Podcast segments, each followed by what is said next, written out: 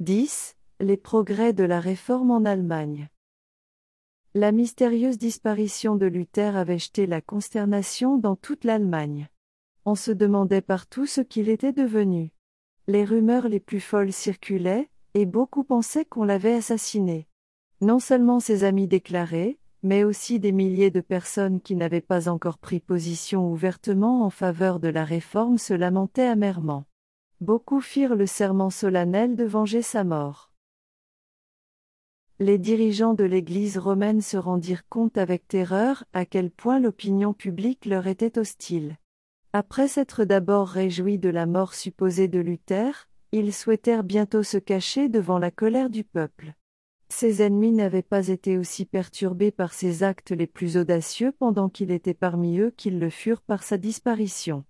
Ceux qui, dans leur rage, avait cherché à détruire l'audacieux réformateur et rempli de crainte maintenant qu'il était devenu un captif impuissant.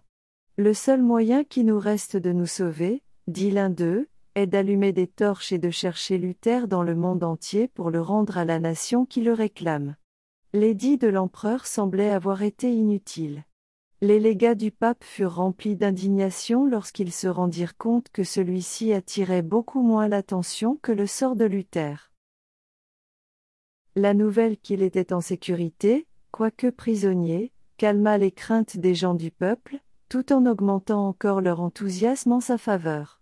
Ses écrits furent lus avec encore plus d'avidité qu'auparavant.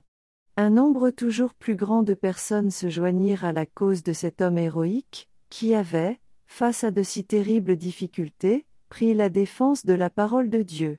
La réforme se fortifiait sans cesse. La semence semée par Luther germait partout. Son absence accomplissait une œuvre que sa présence n'aurait pas pu faire. Ses collaborateurs ressentirent une nouvelle responsabilité, maintenant que leur grand chef avait été mis de côté. Avec une nouvelle foi et une nouvelle ferveur, ils allèrent de l'avant pour faire tout ce qui était en leur pouvoir afin que cette œuvre, si noblement commencée, ne soit pas enrayée. Mais Satan ne restait pas inactif. Il essaya alors de faire ce qu'il avait tenté dans tous les autres mouvements de réforme, tromper et détruire le peuple de Dieu en lui faisant gober une contrefaçon au lieu de l'œuvre véritable. De même qu'il y avait eu de faux Christ au premier siècle de l'Église chrétienne, de même il s'éleva de faux prophètes au XVIe siècle. Quelques hommes, profondément affectés par l'effervescence qui régnait dans le monde religieux, s'imaginèrent qu'ils avaient reçu des révélations spéciales du ciel et se prétendirent mandatés par Dieu pour parachever la réforme, qui, déclarèrent-ils, n'avait été qu'à peine ébauchée par Luther. En réalité, il s'appelle l'œuvre même accomplie par celui-ci. Ils rejetèrent le grand principe qui était à la base même du mouvement réformiste, la parole de Dieu, règle suffisante de la foi et de la pratique. Ils remplacèrent ce guide infaillible par la norme variable et incertaine de leurs propres sentiments et impressions. En mettant de côté le grand détecteur de l'erreur et de la fausseté, ils ouvraient la porte à Satan, lui permettant de dominer les esprits selon sa volonté. L'un de ces prophètes prétendait avoir reçu ses instructions de l'ange Gabriel. Un étudiant qui s'était joint à lui abandonna ses études, déclarant qu'il avait reçu de Dieu lui-même la sagesse nécessaire pour commenter sa parole. D'autres, qui avaient une tendance naturelle au fanatisme, se joignirent à eux. Les activités de ces fanatiques créèrent une forte excitation. La prédication de Luther avait éveillé partout l'esprit des gens du peuple, leur faisant sentir la nécessité d'une réforme. Mais, maintenant, quelques personnes réellement honnêtes furent dévoyées par les prétentions de ces nouveaux prophètes. Les chefs de ce mouvement se rendirent à Wittenberg et tentèrent de faire accepter leurs prétentions par Mélenchon, et par ses collaborateurs. Ils leur dirent, Nous sommes envoyés par Dieu pour instruire le peuple. Nous avons avec le Seigneur des conversations familières. Nous savons ce qui va arriver dans l'avenir. En un mot, nous sommes apôtres et prophètes, et faisons appel au docteur Luther. Cela plongea les réformateurs dans l'étonnement et la perplexité. C'était là quelque chose qu'ils n'avaient jamais rencontré auparavant, et ils ne savaient quelle ligne de conduite adopter. Mais Langton déclara. Il y a, à vrai dire, des esprits extraordinaires dans ces hommes, mais quels esprits? D'un côté, gardons-nous d'éteindre l'Esprit de Dieu, et, de l'autre, de nous laisser dévoyer par l'Esprit de Satan. Les fruits de ce nouvel enseignement devinrent bientôt apparents. Il amena les hommes à négliger la Bible, ou même à la rejeter complètement. Les établissements d'enseignement furent plongés dans la confusion. Les étudiants, rejetant toute contrainte, abandonnaient leurs études et quittaient l'université. Ces hommes, qui estimaient avoir la compétence voulue pour ranimer et diriger l'œuvre de la réforme, ne réussirent qu'à la mener au bord du précipice. Les partisans de l'Église romaine reprirent alors confiance et s'exclamèrent avec joie, Un dernier combat, et nous aurons la victoire. Luther, à la Wartburg, apprenant ce qui s'était passé, dit avec un profond souci, Je me suis toujours attendu à ce que Satan nous envoie cette plaie. Il avait perçu le véritable caractère de ces prétendus prophètes et s'était rendu compte du danger qui menaçait la cause de la vérité. L'opposition du pape et de l'empereur ne lui avait pas causé une aussi grande perplexité et une aussi grande détresse que celle qu'il vivait alors. Du milieu de ceux qui se prétendaient amis de la réforme s'étaient dressés ses pires ennemis. Les vérités mêmes qui lui avaient apporté tant de joie et de consolation étaient maintenant utilisées pour susciter la discorde et créer la confusion dans l'Église. Dans l'œuvre réformiste, Luther avait été poussé par le Saint-Esprit et emporté plus loin qu'il ne l'avait pensé au début. Il n'avait pas eu l'intention d'adopter les positions qu'il avait choisies, ni d'apporter des changements aussi radicaux. Il n'avait été qu'un instrument entre les mains de la puissance infinie. Cependant, il tremblait souvent pour le résultat de son œuvre. Il avait dit une fois, Si je savais que ma doctrine causait du tort à un seul homme, oui, à un seul homme, aussi humble et obscur soit-il, ce qui n'est pas possible, car c'est l'Évangile lui-même, je préférerais mourir dix fois plutôt que ne pas la répudier. Et maintenant, voici que Wittenberg, le centre même de la réforme, tombait rapidement au pouvoir du fanatisme et de l'anarchie. Ce n'étaient pas des enseignements de Luther que provenait cette terrible situation. Mais, dans toute l'Allemagne, c'était lui que ses ennemis rendaient responsable. Dans l'amertume de son âme, il demandait parfois, Est-ce ainsi que doit se terminer cette grande œuvre de réforme? Puis, lorsqu'il luttait avec Dieu par la prière, la paix revenait dans son cœur. Cette œuvre n'est pas la mienne, disait-il, mais la tienne. Tu ne permettras pas qu'elle soit corrompue par la superstition ou le fanatisme. Mais la pensée de rester plus longtemps en dehors du conflit dans un tel moment de crise lui devenait intolérable. Il décida de retourner à Wittenberg. Sans délai, il se mit en route pour ce périlleux voyage. Il était au banc de l'Empire. Ses ennemis avaient toute licence de lui ôter la vie.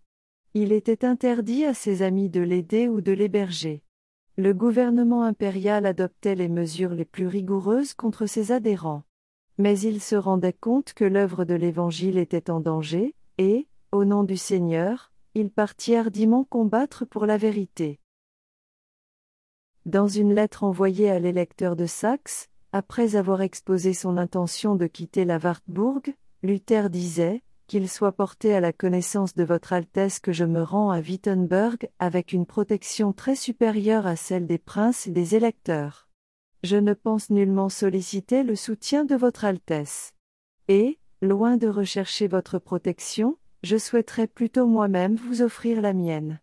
Si je savais que Votre Altesse pouvait ou désirait me protéger, je n'irais pas du tout à Wittenberg. Aucune épée ne peut faire avancer cette cause. C'est à Dieu seul de tout faire, sans l'aide ni la collaboration de l'homme. Celui qui possède la plus grande foi est aussi celui qui est le plus à même de protéger. Dans une deuxième lettre, écrite pendant le voyage qui le menait à Wittenberg, Luther ajoutait Je suis prêt à encourir le déplaisir de Votre Altesse et la colère du monde entier. Les habitants de Wittenberg ne sont-ils pas mes brebis? Dieu ne les a-t-il pas confiés à ma garde? Ne dois-je pas, si c'est nécessaire, m'exposer à la mort par amour pour eux? En outre, je redoute de voir en Allemagne une terrible éruption de violence, par laquelle Dieu châtira notre nation. Il se mit au travail avec beaucoup de prudence et d'humilité, et cependant avec décision et fermeté. C'est par la parole, disait-il, que nous devons renverser et détruire ce qui a été mis en place par la violence. Je n'emploierai pas la force contre les superstitieux et les incrédules, nul ne doit être contraint. La liberté est l'essence même de la foi. La rumeur se répandit rapidement dans tout Wittenberg que Luther était de retour, qu'il allait prêcher. Les gens accoururent de toutes les directions, et l'église fut remplie à craquer. Montant en chair, il se mit, avec beaucoup de sagesse et de douceur, à enseigner, exhorter et reprendre. Faisant allusion à la ligne de conduite de certains qui avaient eu recours à des mesures violentes pour supprimer la messe, il déclara La messe est une mauvaise chose, certes. Dieu lui est opposé. Elle doit être abolie. Et je souhaite que, dans le monde entier, elle soit remplacée par la scène de l'Évangile. Mais que personne n'en soit détourné par la force. Nous devons laisser cette affaire entre les mains de Dieu. C'est sa parole qui doit agir, et non pas nous. Pourquoi? Demanderez-vous. Parce que je ne tiens pas le cœur des hommes dans ma main comme le potier tient l'argile dans la sienne. Nous avons le droit de nous exprimer. Mais nous n'avons pas le droit d'agir. Prêchons. Le reste appartient à Dieu. Si j'employais la force, que gagnerais-je? Des grimaces, du formalisme, des singeries, des ordonnances humaines et de l'hypocrisie, mais il n'y aurait pas de sincérité de cœur, pas de foi, ni de charité. Là où manquent ces trois choses, tout manque, et je ne donnerai pas une queue de poire pour un tel résultat, Dieu fait plus par sa seule parole que vous et moi, et le monde entier en unissant nos forces. Dieu s'empare du cœur. Et, le cœur une fois pris, tout est gagné. Je prêcherai, discuterai, et écrirai. Mais je ne forcerai personne, car la foi est un acte volontaire. Voyez ce que j'ai fait, je me suis dressé contre le pape, les indulgences et les papistes, mais sans violence ni tumulte. J'ai mis en avant la parole de Dieu. J'ai prêché et écrit. C'est tout ce que j'ai fait. Et, cependant, pendant que je dormais, la parole que j'avais prêchée renversait le papisme, au point qu'aucun prince ni empereur ne lui a jamais fait autant de mal. Et, cependant, je n'ai rien fait.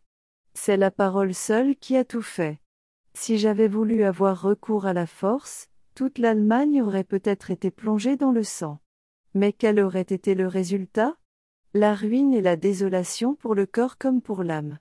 Je me suis donc tenu tranquille, et j'ai laissé la parole courir le monde elle-même. Jour après jour, pendant une semaine entière, Luther continua de prêcher devant des foules avides. La parole de Dieu rompit le maléfice de l'excitation fanatique. La puissance de l'Évangile ramena dans le chemin de la vérité les gens du peuple qui avaient été dévoyés. Luther n'avait aucun désir d'affronter les fanatiques dont la ligne de conduite avait produit tant de maux. Il savait que c'étaient des hommes de jugement hasardeux et de passion indisciplinée, qui, tout en prétendant avoir reçu une illumination spéciale du ciel, ne supporteraient pas la plus petite contradiction, ni même le reproche ou le conseil le plus bienveillant. S'arrogeant à eux-mêmes l'autorité suprême, ils exigeaient que tous reconnaissent leurs prétentions sans discussion. Mais, comme ils exigeaient une entrevue avec lui, il consentit à les rencontrer, et il démasqua leurs prétentions avec tant de succès que ces imposteurs quittèrent immédiatement Wittenberg. Le fanatisme avait été stoppé pour un moment, mais plusieurs années plus tard, il éclata avec encore plus de violence et avec des conséquences encore plus terribles. Luther déclara au sujet des dirigeants de ce mouvement, pour eux, les saintes écritures n'étaient que lettres mortes, et ils se mettaient tous à crier, L'Esprit. L'Esprit mais il est certain que je ne les suivrai pas là où leur esprit les mène. Que Dieu, dans sa miséricorde, me préserve d'une Église dans laquelle il n'y a que des saints. Je désire demeurer avec les humbles, les faibles, les malades, qui connaissent et ressentent leurs péchés, et qui soupirent et crient continuellement à Dieu du fond de leur cœur pour obtenir sa consolation et son soutien. Thomas Munzer, le plus actif de ces fanatiques, était un homme de grande capacité, qui, bien dirigé, lui aurait permis de bien faire. Mais il n'avait pas appris les premiers principes de la véritable religion. Il était obsédé par le désir de réformer le monde et avait oublié, comme c'est le cas de tous les fanatiques, que la réforme doit commencer par soi-même. Il avait l'ambition d'obtenir un poste influent et n'était pas disposé à accepter la seconde place, même après Luther. Il déclarait que les réformateurs, en remplaçant l'autorité du pape par celle de l'écriture, ne faisaient que mettre en place une forme différente de papisme. Lui-même, prétendait-il, avait été divinement mandaté pour apporter la véritable réforme. Celui qui possède cet esprit, disait Münzer, possède la véritable foi, quand bien même il n'aurait jamais vu les Écritures de sa vie. Ces professeurs fanatiques se laissaient guider par leurs impressions, considérant toute pensée et toute impulsion comme la voix de Dieu, ce qui les poussait dans de graves extrêmes. Certains brûlèrent même leur Bible, en s'exclamant La lettre tue, mais l'esprit fait vivre. L'enseignement de Münzer plaisait à la soif des hommes pour le merveilleux, tout en flattant leur orgueil, en mettant virtuellement les idées et opinions humaines au-dessus de la parole de Dieu. Des milliers de personnes acceptèrent ces doctrines. Il dénonça bientôt tout ordre dans le culte public, et déclara qu'obéir au prince, c'était essayer de servir en même temps Dieu et Bélial. L'esprit des gens du peuple, qui avait déjà commencé à rejeter le joug de la papauté, commençait aussi à s'impatienter sous les contraintes de l'autorité civile. Les enseignements révolutionnaires de Münzer, qui prétendaient jouir de la sanction divine, les amenèrent à rejeter toute contrainte et à laisser libre cours à leurs préjugés et à leurs passions. Les plus terribles scènes de sédition et de discorde s'ensuivirent, et les champs allemands furent arrosés de sang. L'angoisse que Luther avait, si longtemps auparavant, ressentie dans son âme à Erfurt l'accablait maintenant avec une force redoublée, car il se rendait compte qu'on accusait la réforme des conséquences de ce fanatisme. Les princes soumis à la papauté déclaraient, et beaucoup étaient prêts à le croire, que cette rébellion était le fruit légitime des doctrines de Luther. Bien que cette accusation ait été sans aucun fondement, elle ne pouvait que causer une profonde détresse aux réformateurs. Que la cause de la vérité soit ainsi déshonorée en étant mise sur le même pied que le fanatisme le plus vil lui semblait plus qu'il ne pouvait supporter. D'autre part, les dirigeants de cette révolte haïssaient Luther parce que non seulement il s'était opposé à leur doctrine et avait rejeté leurs prétentions à l'inspiration divine, mais aussi parce qu'il les avait traités de rebelles contre l'autorité civile. En guise de représailles, ils le traitèrent de vil simulateur. Il semblait avoir attiré sur lui-même l'inimitié des princes comme celle des gens du peuple. Les partisans de l'Église de Rome exultèrent, s'attendant à assister au proche effondrement de la réforme, et ils blâmèrent Luther pour les erreurs que celui-ci s'était efforcé de corriger, avec le plus grand zèle. Le parti des fanatiques, en prétendant faussement avoir été traité avec une grande injustice, réussit à gagner la sympathie d'une grande partie de la population.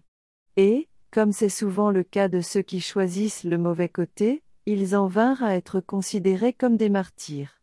Ainsi, c'est à ceux qui déployaient toute leur énergie contre la réforme qu'allèrent la pitié et les louanges, comme si c'étaient eux les victimes de la cruauté et de l'oppression.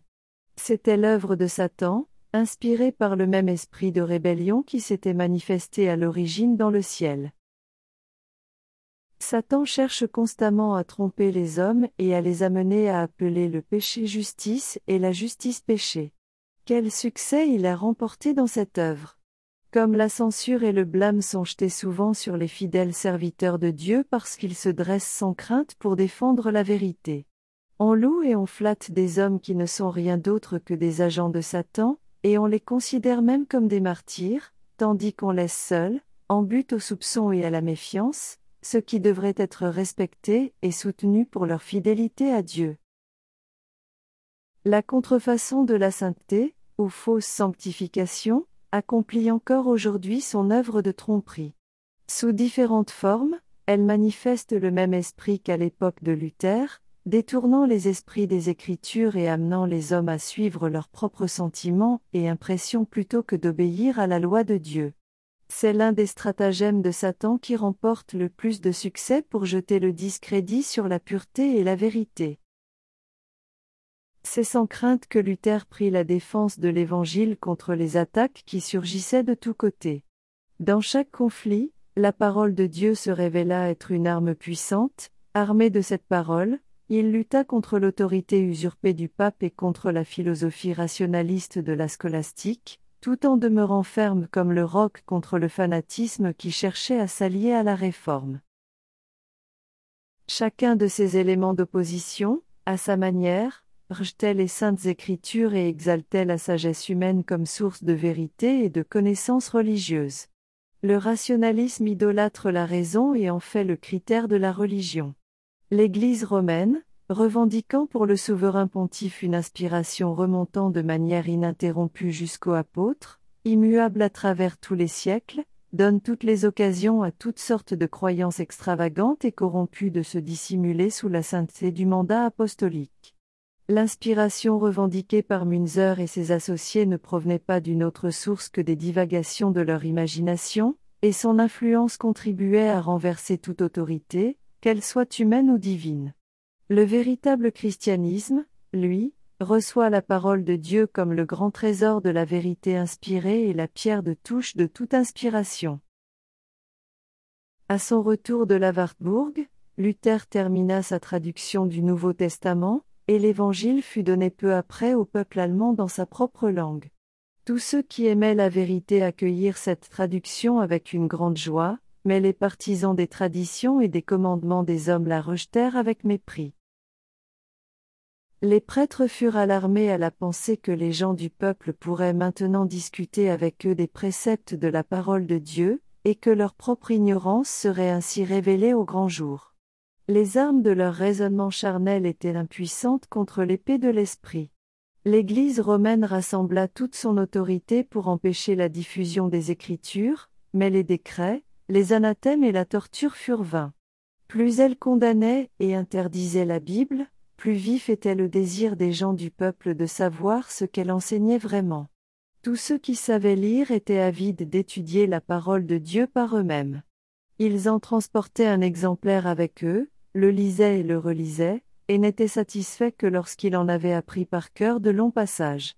Se rendant compte de la faveur avec laquelle avait été accueilli le Nouveau Testament, Luther entreprit immédiatement la traduction de l'Ancien, et en publia des fragments au fur et à mesure qu'il les traduisait.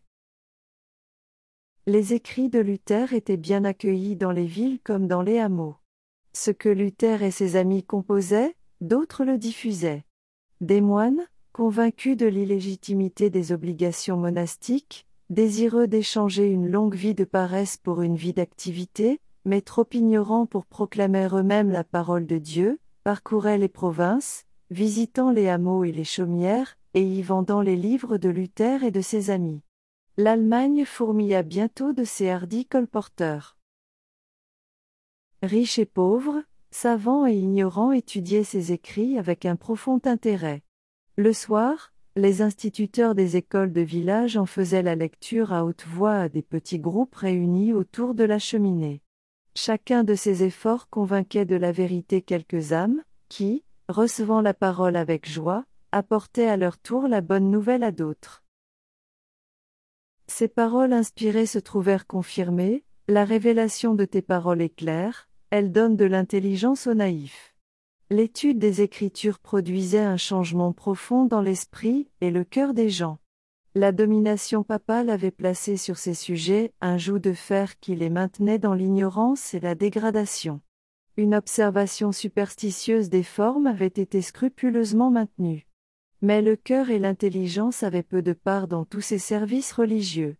Par contre, la prédication de Luther, présentant les claires vérités de la parole de Dieu, et cette parole elle-même, placée entre les mains des hommes, avait éveillé leur capacité endormie, non seulement en purifiant et en ennoblissant leur nature spirituelle, mais aussi en communiquant à leur intelligence une force et une vigueur nouvelles. On pouvait voir des personnes de tout rang, la Bible à la main, prenant la défense des doctrines de la Réforme. Les papistes, qui avaient laissé l'étude des Écritures aux prêtres et aux moines, invitait maintenant ceux-ci à s'avancer pour réfuter ces nouveaux enseignements. Mais, ne connaissant ni les Écritures, ni la puissance de Dieu, les prêtres et les moines étaient totalement défaits par ceux qu'ils avaient dénoncés comme des gens sans instruction et des hérétiques. Malheureusement, disait un écrivain catholique, Luther a persuadé ses disciples de ne mettre leur foi en aucun autre oracle que les saintes écritures. Des foules s'assemblaient pour entendre la vérité prêchée par des hommes peu instruits, et même discutée par eux avec des théologiens érudits et éloquents. L'ignorance honteuse de ces grands hommes était mise au grand jour lorsque les simples enseignements de la parole de Dieu réfutaient leurs arguments. Travailleurs, soldats, femmes et même enfants connaissaient mieux les enseignements de la Bible que les prêtres et les savants docteurs. Le contraste entre les disciples de l'Évangile et les partisans des superstitions papales n'était pas moins manifeste dans les rangs des érudits que parmi les gens du peuple. Face aux anciens champions de la hiérarchie, qui avaient négligé l'étude des langues et la culture des lettres. On voyait des jeunes gens à l'esprit généreux, adonnés à l'étude, sondant l'écriture et se familiarisant avec les chefs-d'œuvre de l'Antiquité. Possédant un esprit actif, une âme élevée et un cœur intrépide, ces jeunes gens acquirent bientôt une telle connaissance que, pendant longtemps, personne ne pouvait rivaliser avec eux, en conséquence, lorsque ces jeunes défenseurs de la réforme rencontraient les docteurs de l'Église romaine dans n'importe quelle assemblée, ils les attaquaient avec une aisance et une assurance telle que ces hommes ignorants hésitaient, restaient embarrassés et devaient essuyer le mépris de tous, qu'ils avaient bien mérité. En voyant diminuer le nombre de leurs fidèles, les membres du clergé romain réclamèrent l'intervention des magistrats, et, par tous les moyens en leur pouvoir, s'efforcèrent de récupérer leurs auditeurs. Mais les gens du peuple avaient trouvé dans les nouveaux enseignements ce qui répondait aux besoins de leur âme, et ils se détournèrent de ceux qui les avaient si longtemps nourris des coques digestes des rites et des traditions humaines. Lorsque la persécution s'allumait contre les professeurs de vérité, ils obéissaient aux paroles du Christ, Quand on vous persécutera dans cette ville-ci, fuyez dans une autre. La lumière pénétrait partout. Les fugitifs trouvaient toujours une porte hospitalière qui s'ouvrait devant eux, et, y faisant leur demeure, ils prêchaient le Christ, parfois dans l'église, ou, si on leur refusait ce privilège, dans des maisons privées ou en plein air. Partout où ils pouvaient se faire entendre, ce lieu devenait un temple consacré. La vérité, proclamée avec une telle énergie et une telle assurance, se répandait avec une puissance irrésistible. C'est en vain qu'on réclamait aux autorités religieuses et civiles d'écraser cette hérésie. C'est en vain qu'on avait recours à l'emprisonnement, à la torture, au feu et à l'épée. Des milliers de croyants scellaient leur foi de leur sang, et cependant, l'œuvre se poursuivait. La persécution ne servit qu'à faire progresser la vérité, et le fanatisme que Satan s'efforça de lui associer n'eut d'autre résultat que de rendre encore plus manifeste le contraste entre l'œuvre de Satan et l'œuvre de Dieu.